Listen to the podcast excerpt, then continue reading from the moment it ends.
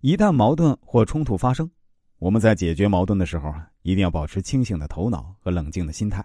要就事论事，不要牵扯其他问题，更不要采取过激举动而使冲突升级，否则很容易使矛盾激化，使冲突加剧。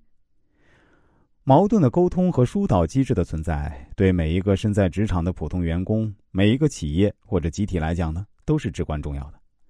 它是集体组织内部关系的润滑剂。是个人化解人际矛盾、处理人际冲突的有力武器。人和人之间难免会产生矛盾，当矛盾产生时啊，如果我们能想一些办法和对方积极沟通、积极协商，而不是采取强硬措施激化矛盾呢，就能很顺利的化解矛盾。接下来再来说说有意思的蘑菇定律：职场新人要学会低调处事。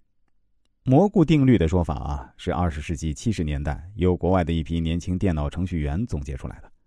它的原意是，长在阴暗角落的蘑菇，因为得不到阳光又没有肥料，经常面临着自生自灭的状况。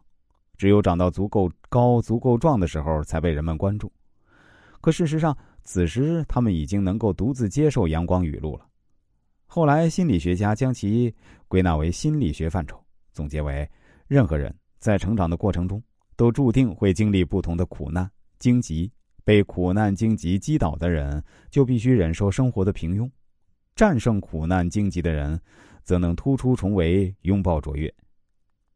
蘑菇原理被提出的时候，正处在电脑行业的开端，所以从事电脑程序研发的人员并不被人们理解和重视，甚至被其他行业的人质疑他们工作的认真度。于是呢，这些年轻的电脑程序员这样激励自己。要像蘑菇一样生活，言外之意即是对自己的工作充满信心。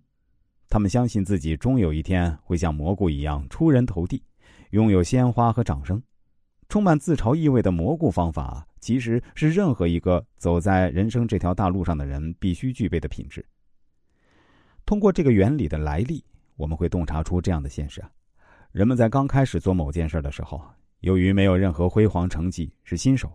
经常得不到周围人的重视，多半会干些打杂跑腿的小事情，有时还会接受各种无端的批评和指责，